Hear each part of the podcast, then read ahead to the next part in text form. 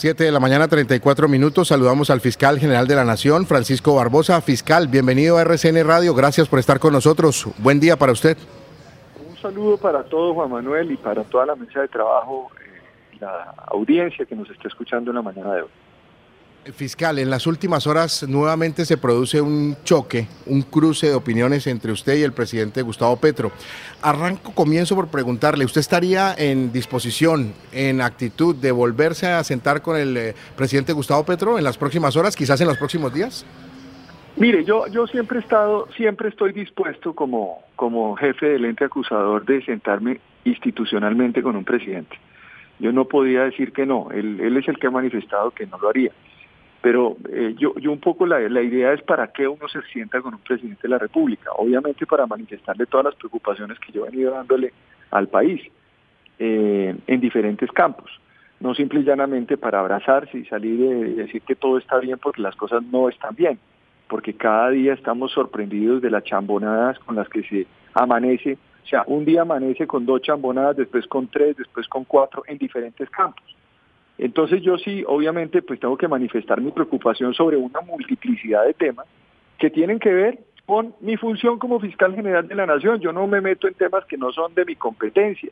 Yo no me meto en qué están, qué proyectos de ley se tramitan, en que, que no tengan que ver con la fiscalía, en si nos quedamos o no nos vamos a quedar sin luz o sin energía. Yo no me meto en eso.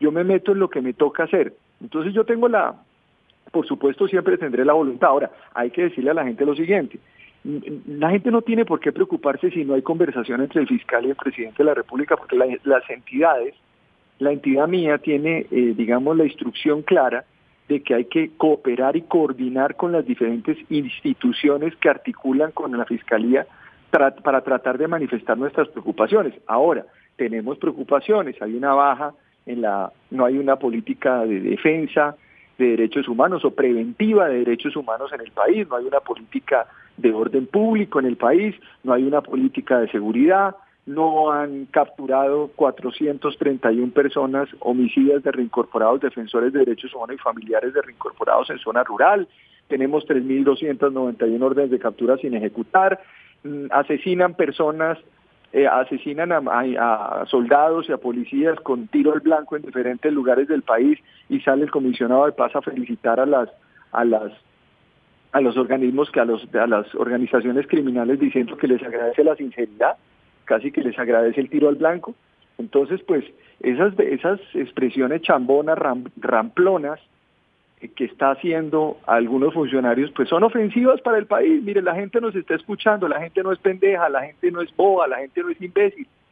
La gente sabe lo que está ocurriendo. Y obviamente pues la gente está preocupada porque está viendo que lo único que conocen, que es el Estado, que es la institucionalidad y que es lo que hay que fortalecer, pues termina siendo golpeada de una manera muy grave por declaraciones incluso del presidente de la República que se ha dedicado permanentemente a tratar de pulverizar las instituciones, hacer un factor divisorio dentro del país. Un presidente une al, país, un presidente no divide al país. Y en ese sentido yo percibo una división muy grande en Colombia frente a los diferentes temas. Eh, señor fiscal, antes de que Jesús Prado lo saludara, al comienzo de esta entrevista, estábamos abordando un tema para puntualizar algunos de los hechos que se registraron este fin de semana y tiene que ver con el caso de la eh, niñera del bebé de la señora Laura Sarabia, mano derecha del presidente Petro. Y nos hacíamos muchas preguntas, obviamente, porque ignoramos procedimientos, eh, quiénes pueden o no usar el polígrafo, si la seguridad presidencial pueden usarlo de la manera como lo usaron. Eh, ¿Cómo, analiza usted lo que se ha conocido hasta el momento de ese caso y en qué va ese caso? ¿En qué va la investigación? ¿Ya la arrancó la fiscalía? ¿Dónde está la ex niñera de la señora Sarabia? En fin, si nos puede usted ayudar. Bueno, son, dos cosas que yo creo que es, importante hacer como una especie de, balance, que seguramente va a tener desarrollos que se le explicarán al país eh, para que la gente tenga muy claro eh, todo este panorama y el procedimiento para que los colombianos sepan también a qué están sometidos en el marco de, lo que hemos venido eh, escuchando. Sin que yo me meta a fondo en el caso, porque no voy a, no voy a hacer una, un desarrollo de la hipótesis y de todo esto, porque hace parte de la investigación y del fiscal que está adelantando la investigación. En primer lugar, En el mes de enero, finales de enero, se interpuso una denuncia a la Fiscalía por un hurto que se había supuestamente o presuntamente realizado en contra de la jefe de gabinete del presidente Gustavo Petro. Ese hurto, esa denuncia fue una denuncia en averiguación. Es decir, como cuando usted llega, Juan Manuel, y interpone un denuncio y dice, me robaron algo. Y usted va, interpone el denuncio eh, ante un fiscal y de forma inmediata, y de forma inmediata, eh, pues se inicia una investigación. Una investigación que ¿quién dirige? La dirige el fiscal del caso. ¿Qué hace el fiscal del caso? Para que la gente entienda. El fiscal del caso crea un, un, plan metodológico y a partir de esas hipótesis, que las hipótesis las define el fiscal, no los particulares, no en su casa, usted cuando le roban, usted define la hipótesis. No, usted va y le informa la hipótesis al fiscal. Si usted tiene elementos materiales probatorios y puede conducir, ayudar a conducir la investigación, ayudar a que la investigación se haga, pero es el fiscal del caso el que lo hace y luego acude a la policía judicial o tiene su policía judicial para que la policía judicial practique esos actos de investigación. Eso es la primera parte que yo diría es una denuncia que se presentó por un hurto como tantas denuncias que se presentan por un hurto. ¿Hay alguna diferencia entre la señora Sarabia y la señora que es, o el señor que es un comerciante, o la señora que le roban el celular en un, en un transmilenio. No, aquí no hay colombianos de primera, de segunda y de tercera categoría. Todos somos igualitos. O el fiscal general de la nación. Todos somos iguales.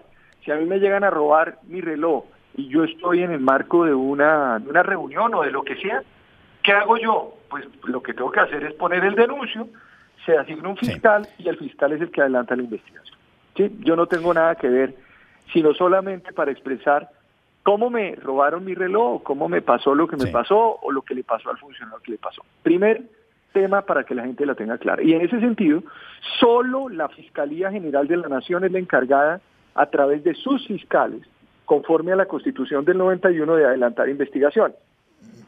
Esto supera las viejas épocas del eh, sistema de inteligencia colombiano, el SIC, en la época de Rojas Pinilla, del DAS, del F2 y de todas esas cosas de los años 60, 70, 80, que fueron superados paulatinamente a través de la Constitución del 91 y de la Fiscalía General de la Nación como entidad rectora en la investigación de hechos constitutivos de delitos en Colombia. Bien, primera, primera cosa que era importante decirles. Luego, el día viernes se presenta entonces una, eh, una denuncia por parte de esta señora, de esta señora que es la niñera, y se presenta una denuncia y una declaración en la Fiscalía General de la Nación en donde explica ante un funcionario judicial, ante un fiscal, lo que ella sufrió en el marco de un procedimiento que se adelantó eh, por parte de unos funcionarios públicos. Ella manifestó una serie de hechos que todos conocieron el, el fin de semana, que se publicaron ampliamente en la revista Semanas, y posteriormente tuvieron desarrollos en varios medios de comunicación. A partir de ese momento, ella solicita protección.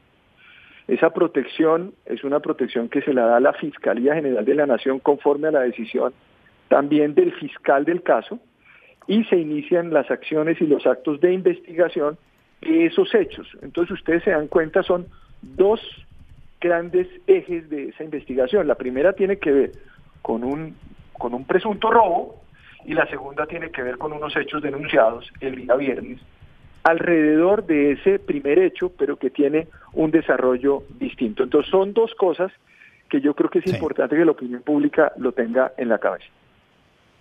Eh, señor fiscal, gracias por habernos hecho ese, recuento, eh, pero yo le quería preguntar por algo muy puntual. Usted ha dicho que todas eh, las personas, todos los seres humanos son iguales, aunque por supuesto eso que es un principio teórico muy bonito, pues en la práctica no ocurre en ninguna parte. Pero la, la pregunta es muy, muy puntual. ¿Puede una persona que es jefe de gabinete de la presidencia de la República o secretario general de la presidencia, si hay un robo en su casa de un dinero, eh, y presume, o por lo menos quiere eh, establecer si la niñera de su hijo eh, tiene algo que ver con ese delito, ¿puede esa persona mandar un conductor de la casa de Nariño y llevar a la niñera a unas instalaciones cercanas al Palacio Presidencial, a que le hagan una prueba del polígrafo, que la persona firme un documento con su consentimiento y que aparentemente la persona haya sido presionada, según el testimonio de la niñera, le dijeron, usted es una ladrona, su mamá tiene el dinero, aunque la versión de Laura Sarabia es distinta. Eso puede ocurrir si mañana hay un robo ahí en la, en la casa de la secretaria general de la presidencia, ¿puede ella volver a hacer lo mismo, llevar y recoger a una persona y llevarla al, al sospechoso al lado de la casa de Nariño para someterse al polígrafo? ¿Eso es legal? Ninguna persona puede actuar sino a través de órdenes de la Fiscalía investigativas de la Fiscalía General de la Nación. Sí, eso, eso quiero que quede claro, digamos, no, no hay posibilidad de investigación alguna si no está bajo las órdenes de un fiscal. Y repito, en este, en este caso concreto, lo que nosotros conocemos está por fuera de la órbita de la Fiscalía General de la Nación. Entonces eso es lo que tendrá que investigarse, cotejarse por parte del fiscal del caso cada uno de esos, de esos hechos y por supuesto entender una cosa que yo creo que aquí hay un tema que yo quiero que ustedes entiendan. ¿Cuál es el bien jurídico protegido eh, o qué es lo que se protege cuando se pierde una plata en un apartamento o hay un robo? Hay un bien jurídico protegido que es el patrimonio, el patrimonio. Eh, y, ¿Y qué es lo que ocurrió aquí? Aquí lo que ocurrió es que se habla de seguridad nacional. Entonces, esos son los temas que nosotros estamos cruzando y seguramente la Fiscalía en los próximos días ya llamará eh, seguramente interrogatorios a los funcionarios involucrados en esto eh, para que expliquen ya con seguramente con sus apoderados eh, cuál es esa circunstancia. Eso sí, en el marco del debido proceso, de las garantías judiciales que le corresponden a todo colombiano frente a cualquier hecho. Pero lo cierto de todo esto es que eh, eh, ningún civil ni ninguna persona eh, puede ser sometida a ningún tipo de procedimiento si no está bajo, bajo la orden, bajo la, la, instrucción de una, en el marco de una investigación, de un fiscal y un plan metodológico que desarrolle ese fiscal a través de los investigadores. Pero entonces lo que está diciendo usted, señor fiscal, es que en principio una conducta así sería algo ilegal, pero que puede haber argumentos de seguridad nacional que conviertan lo que ocurrió en algo legal. No, no, no, no, no, no. No, yo lo que estoy diciendo es que es lo siguiente, usted, usted como particular no está sometido eh, sino eh, básicamente a lo que se indique en el marco de la investigación igual como funcionario público en el marco de su investigación a eh, un fiscal en el marco de un proceso abierto. Yo no estoy diciendo que es válido hacerlo, sino simplemente vuelvo y repito, no es posible que se hagan acciones de ningún tipo para buscar resultados si no es eh, en el marco de una investigación judicial, en el marco de procedimientos que están establecidos y no por fuera de ellos. Creo que eso es lo que diferencia Colombia en la Constitución del 91 con lo que ocurría antes. Claro. Fiscal, usted me acaba de disipar una duda con la cual hablábamos hace un momento con José Manuel Acevedo. Si, por ejemplo, a mí alguien me dice, vamos para un polígrafo, bueno, yo medianamente digo, ¿cómo así? Voy, me busco un abogado, me puedo negar divinamente, me busco la ley, alguien me podrá orientar. Usted acaba de decir, no, señor, se va a un polígrafo bajo ya una investigación de la Fiscalía y todo lo que usted acaba de decir, perfecto. Le pregunto, señor fiscal, a esta señora, la ex niñera de la jefa de, de gabinete presidente Petro, ¿le vulneraron sus derechos? Pues en principio lo que estamos viendo, porque vuelvo y repito, toca esperar toda la investigación, es que sí se le vulneraron los derechos. ¿Por qué? Porque es que incluso le quiero decir una cosa para que todo el mundo sepa, el polígrafo no es prueba judicial en Colombia, eso no existe, no existe en el código esa figura.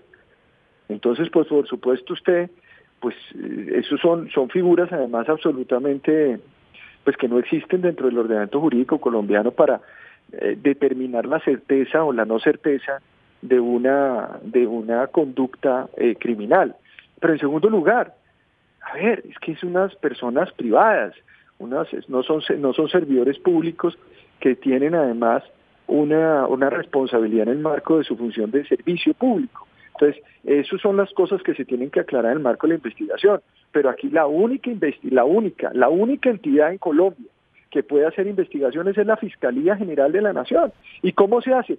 Pues públicamente se hace a través, o se hace a través de las normas públicas que todo el mundo conoce. Vuelvo y repito, usted tiene una hipótesis, usted dice me robaron algo.